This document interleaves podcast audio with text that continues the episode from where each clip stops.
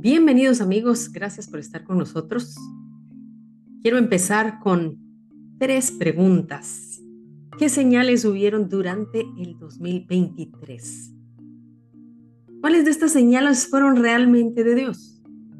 ¿Y cómo podemos discernir entre una señal de Dios y un simple evento?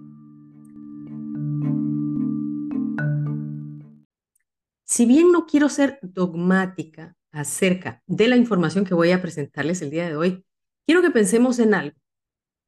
Jesús dijo que habrían señales.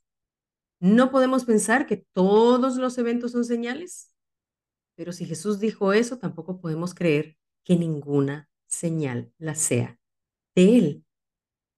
Entonces, quiero que iniciemos antes de, o más bien antes de iniciar, quiero preguntarles qué parámetros podemos utilizar entonces para saber si son señales de Dios o no. Según los parámetros que creo que son bíblicos, es número uno, debemos apoyarnos en el discernimiento del Espíritu. Número dos, ¿qué dice la Biblia al respecto? Y número tres, vamos a tomar en cuenta las señales o los eventos que sucedieron durante o cercanos a una fiesta bíblica o fiestas de redención, o también en relación a Israel. Pero primero, quiero preguntarles entonces, ¿qué tipo de señales eran las que estaba hablando Jesús? Jesús habló de eventos políticos, habló, de guerras, de rumores de guerras, eventos en los astros, cambios en el clima, eh, señales eh, eh, más que todo entre, entre gentes, discordia entre gentes. Él habló de varias cosas entre otras para mostrarnos que estas serían las señales de los últimos tiempos. Las señales de los últimos tiempos, según Jesús, son un tipo de parábolas para que nosotros podamos hacer una comparación entre un mensaje de Dios que va a manifestarse en la tierra. Entonces, tomando esto en cuenta, vamos a iniciar. Pero vamos a detenernos en una de estas señales, que creo que es la más importante. Vamos a hablar desde noviembre del año 22 y vamos a terminar a mediados del 2023. En la segunda parte vamos a, tocar los temas con referencia a los siguientes seis meses. Y mientras lo hacemos, yo lo invito a que usted tome en cuenta la fecha que va a aparecer en la esquina derecha de abajo de su pantalla para que usted pueda ver la proximidad entre un evento y otro. Primero, quiero iniciar con lo que dice la palabra en Génesis, porque analizar las señales, especialmente las de los astros, puede darse un poco a confusión. Génesis 1.14 dice, dijo luego Dios, haya lumbreras en el firmamento de los cielos para separar el día de la noche, que sirvan de señales para las estaciones, los días y los años. La palabra estaciones significa moed. En plural sería moed, pero esta palabra significa tiempos señalados, tiempos exactos, tiempos de cosechas o santa convocación. Moadim serían santas convocaciones. Así que vemos que eh, los astros no solamente están para señalar el día y la noche, sino también para convocación de santas convocaciones, de santas fiestas como lo son las fiestas de redención de la palabra, pero también para marcar tiempos señalados y tiempos exactos. La palabra señales, de la cual habla Génesis, es la palabra otot, que significa augurio, milagro, o prodigio. Un augurio es algo mm, como un tipo de advertencia, como un tipo de profecía de algo o algún prodigio que está por venir. En Lucas 21, 25 el mismo Señor lo dijo. Entonces habrán señales en el sol, en la luna, en las estrellas y en la tierra. Dijo también que habrían mensajes y habrían señales en la tierra angustia de las gentes confundidas a causa del bramido del mar y de las olas. ya estamos hablando no solamente señales en los astros, sino también estamos hablando de quizá un evento como un tsunami, un terremoto, mm, eh, puede ser eh, tormentas, eh, etc. Ahora, el enemigo usa la astrología para adivinar, para manipular y para confundirnos en los tiempos. Pero Dios dijo que usaría la astronomía para dar señales acerca de los tiempos. Y estas señales no son para beneficio nuestra, sino para apuntar a la venida del Mesías. No es acerca de nosotros, es acerca de Dios. El Salmo 19.1 dice, los cielos cuentan la gloria de Dios y el firmamento anuncia la obra de sus manos. Cuando a uno le cuentan acerca de la gloria de Dios, el firmamento lo está diciendo. Dice que el firmamento habla, anuncia obras que van a hacer sus manos. Y también Job 9:7 dice, si él lo ordena, el sol no sale. Y él es quien pone sello a las estrellas. Dios es el que está en control de los astros y él es el que los organiza, porque lo vamos a ver más que todo en la próxima enseñanza, señales en los cielos a través de eclipses que están por venir, que nos va a parecer sumamente interesante. Pero vamos a empezar desde el primero de noviembre del 2022. ¿Qué sucedió el primero de noviembre? Inicia el sexto término del primer ministro Benjamín Netanyahu. Es el sexto término de este hombre, el primero de noviembre. Pero hay algo muy interesante. Antes de que él entrara a su primer término, cuando él aún se encontraba en campaña, un rabino muy reconocido, que ya murió, el rabino Lubavitcher, él dijo que de un luego de Bibi, así le, como así le llaman a, a Benjamín Netanyahu, luego de que él ascendiera al poder, vendría el Mesías. Sabemos que el Mesías ya vino, su nombre es Jesús, pero ellos están esperando el Mesías todavía, quienes no lo han reconocido a él como Mesías. Él dijo, él estará como primer ministro en Israel y él será el que pasa el poder al Mesías. Esto lo dijo antes de que él empezara su primer mandato o su primer su primera, eh, eh, lugar como primer ministro, un Benjamín Netanyahu bastante joven, y él le pidió a él que hiciera algo para acelerar la venida del Mesías. El 8 de noviembre, siete días después, se da un eclipse superlunar de sangre en la madrugada. En esa madrugada, si usted puede ver la foto, esa fue la foto de este eclipse superlunar de sangre, esta es la foto del, del domo del Capitolio, y justo ese día, durante ese día, se dieron los comicios, las elecciones intermedias del Congreso de Estados Unidos. Eh, los republicanos ganan nuevamente la mayoría de la Cámara de Representantes y fue justo el día del eclipse en esa madrugada. Pero ¿qué sucede en el 2023? Usualmente, pues eh, eh, yo, yo creo que Dios nos dio alguna señal, no creí que hubiera una, una señal bastante grande en lo que era enero, pero sí en febrero. Del primero de febrero al 7 de febrero hubo varias señales. El primero, del primero al 7, apareció un cometa verde, de color verde. Se miraba de color verde, no se miraba la luz eh, a plena, eh, digamos, al verlo con los ojos se necesitaban algún tipo de telescopio, pero sí se miraba un punto verde en el espacio. Y, y dicen de que este cometa aparece cada 50 mil años. No es siempre que lo hemos visto, probablemente y con seguridad ninguno de nosotros vamos a estar presente. Pero lo que ha sido interesante es que históricamente el color verde ha sido considerado como el color del Islam. Algunas fuentes asocian simbólicamente esta tonalidad a la fe y la eternidad de acuerdo al Islam. El empleo de este color a la hora de eh, encuadernar al Corán se utiliza el verde, también se utiliza para la decoración de las mezquitas. Durante el paso de este cometa, del primero al 7, sucedieron tres eventos importantes. El número uno fue que en Estados Unidos se descarrila un tren. El tren tenía la cantidad de 50 vagones exactos. Causan un desastre, causan eh, una contaminación en los ríos, contaminación ambiental, pero este, este tren de 50 vagones se descarriló en un pequeño pueblo que se llama Palestina del Este.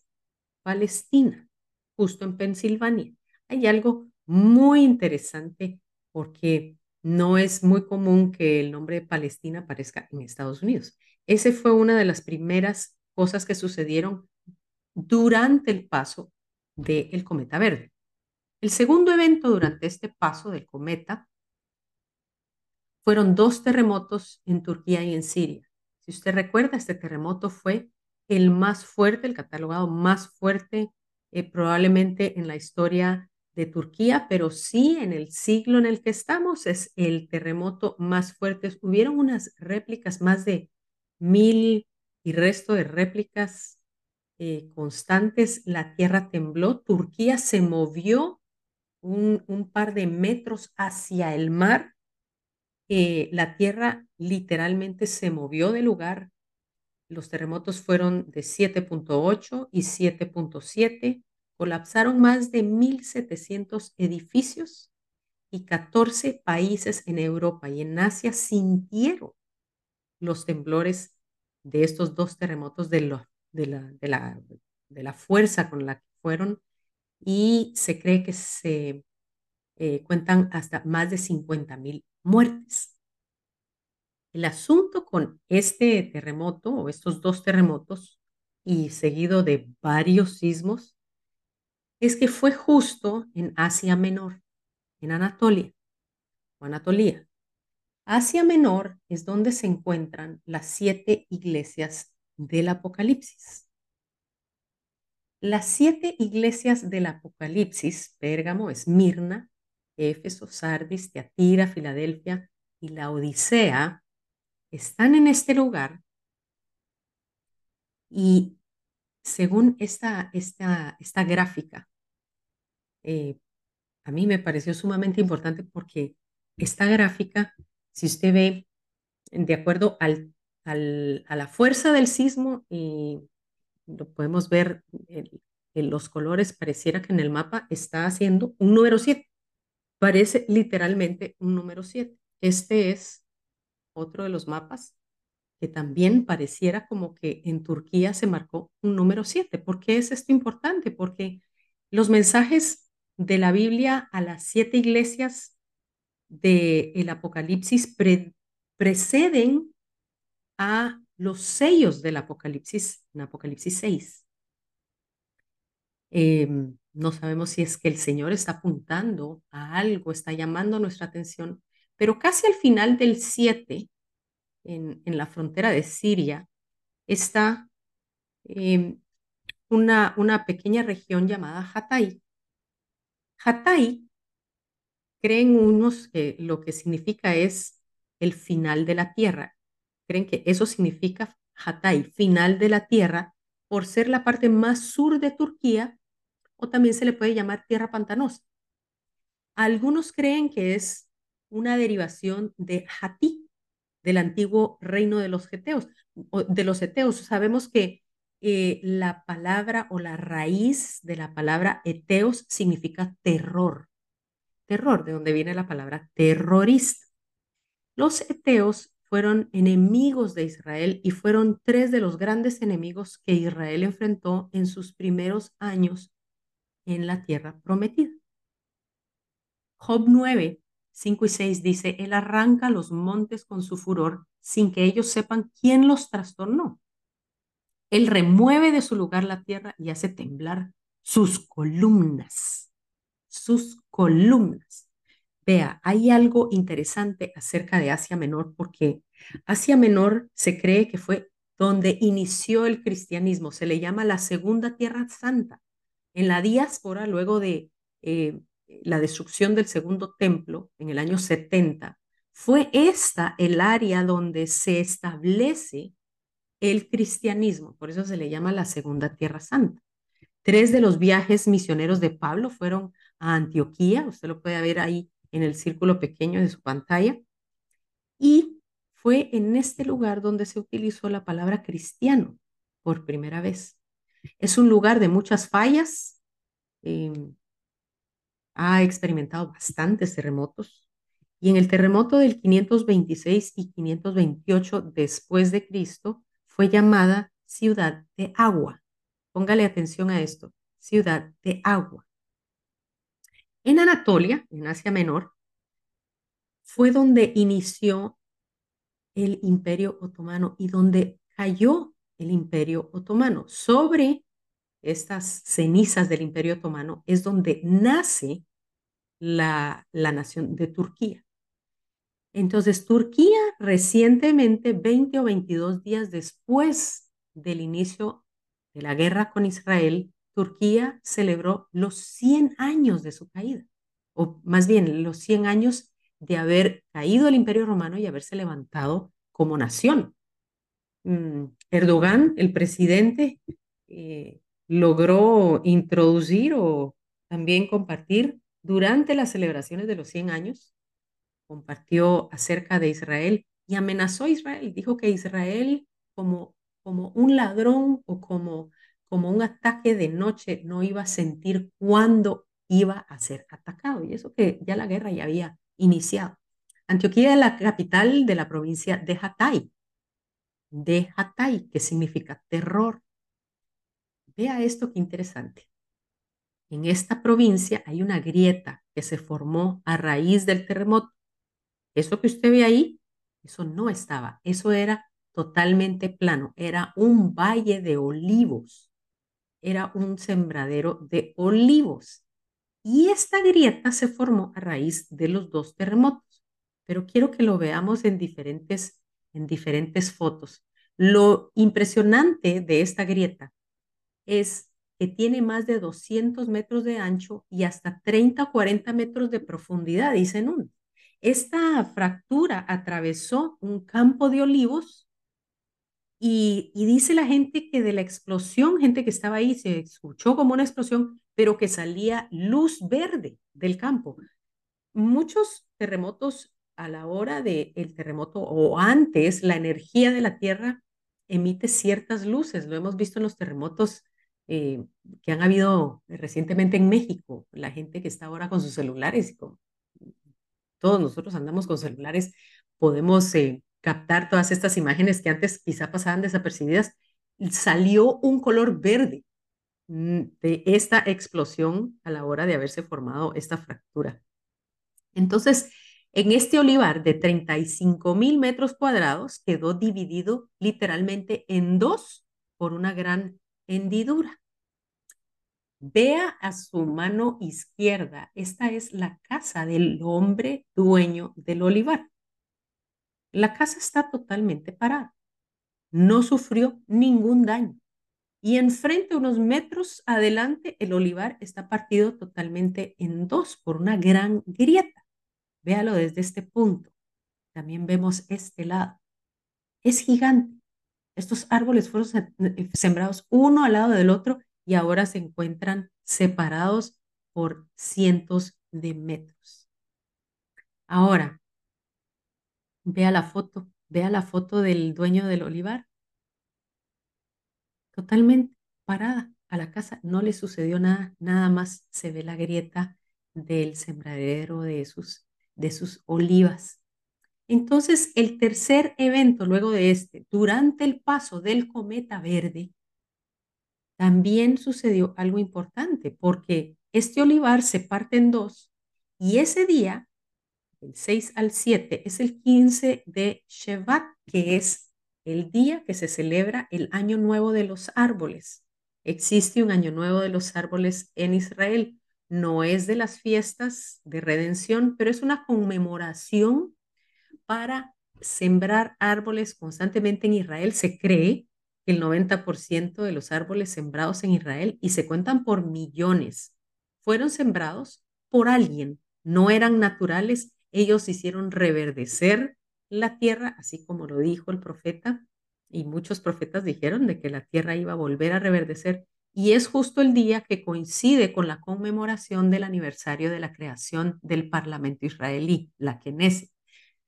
¿Por qué es importante? Porque eh, vaya si le iba a llegar a Israel y al Parlamento eh, un momento bastante fuerte con la guerra, la guerra de que ahorita nosotros estamos viviendo en este tiempo, la guerra de Israel. Esta, este evento de, de esta, esta partición o esta división de este monte literal me recuerda a la palabra de Zacarías hablando cuando el Mesías vuelva a Israel, Zacarías 14, 4 y 8. Dicen, aquel día se afirmarán sus pies sobre el monte de los olivos que está enfrente de Jerusalén al oriente. El monte de los olivos se partirá por la mitad, de este a oeste formando un valle muy grande. La mitad del monte se apartará hacia el norte y la otra mitad hacia el sur. En aquel día, dice la palabra, saldrán de Jerusalén aguas vivas, la mitad de ellas hacia el mar oriental, que es el mar Mediterráneo, y la otra mitad hacia el mar occidental, que eh, se encuentra en el, el mar muerto. En verano y en invierno. Imagínese que con solo poner su pie sobre el monte de los olivos, ese monte se va a partir en dos por el peso de la unción, y de la gloria de nuestro Señor Jesucristo, ese monte se va a partir en dos y van a salir aguas de ese monte. Ahora, recuerda que hablamos que las señales estaban, eh, las íbamos a analizar de acuerdo a la cercanía de una fiesta de redención o las santas convocaciones o de acuerdo a algún evento en Israel. Pues resulta que la primera fiesta de redención, que es la Pascua, Pesach, eh, inician ellos con una escalada de tensión, la más grande desde el 2006. Se surgieron una cadena de atentados a Israel y e Israel tuvo que atacar inclusive el sur del Líbano. Hubieron varios enfrentamientos, dice esta noticia, en Al-Aqsa, en el Domo de la Roca, proyectiles desde Gaza y sorprendentemente desde Líbano. Esto inicia el día de Pesaj, el día el 7 de abril. Luego, el del 2 al 13 de mayo, vuelve a atacar Israel Gaza por haber recibido en un solo día más de 40 proyectiles hacia su territorio de parte de las milicias de la franja de Gaza. ¿Por qué es importante eh, del 2 al 13 de mayo? Porque del 4 al 5 de mayo es la segunda Pascua de la que habla la palabra en números 9, 10 y 11. La oportunidad de celebrar la Pascua para aquellas personas que no habían podido celebrarla por diferentes razones. Dios permite que haya una segunda Pascua como una segunda oportunidad que se llama, esta Pascua le llaman Pesach Sheni o Pesach Sheni. Y justo durante esta Pascua es cuando ellos son atacados del 2 al 13 de mayo. La Pascua se encontraba a la mitad de esta fecha. Ahora, hubieron tres eventos importantes después de esta celebración de Pesach o de la Pascua Sheni, Pesach Sheni, del 5 al 6 de mayo. Número uno, el primer evento es que del 5 al 6 de mayo hubo un eclipse penumbral de luna según CNN, es el eclipse penumbral más profundo hasta el 2042. Vea la cantidad de años para poder volver a, presenciar un eclipse de, este, de esta profundidad hasta el 2042. Esto fue la noche del 5 al 6 de mayo. Ese mismo día también hubo una lluvia de estrellas llamadas Eta Aquáridas o eh, esta, este, estas estrellas no son estrellas como tal o estrellas fugaces, son los restos del cometa Halley. Algo interesante acerca del cometa Halley, porque hace ver como que fuera una lluvia de meteoros, dicen que son alrededor entre 40 y 85 meteoros por hora. Son los restos de este cometa. ¿Por qué es interesante esto? Porque el cometa Halley que aparece cada 75 años, se cree que fue un presagio para Jerusalén, porque nosotros tuvimos la oportunidad de verlo en 1986, pero se cree que el cometa Halley apareció cuatro años antes de la destrucción del templo, en el año 70. Y la gente en Jerusalén entendió que esto podía ser un presagio, un mal presagio para Jerusalén. Esta foto es un diseño, un dibujo hecho en esa época. Es de esa época en donde podemos ver el cometa dibujado en la parte de arriba, en el, en el año 66 después de Cristo sobre Jerusalén.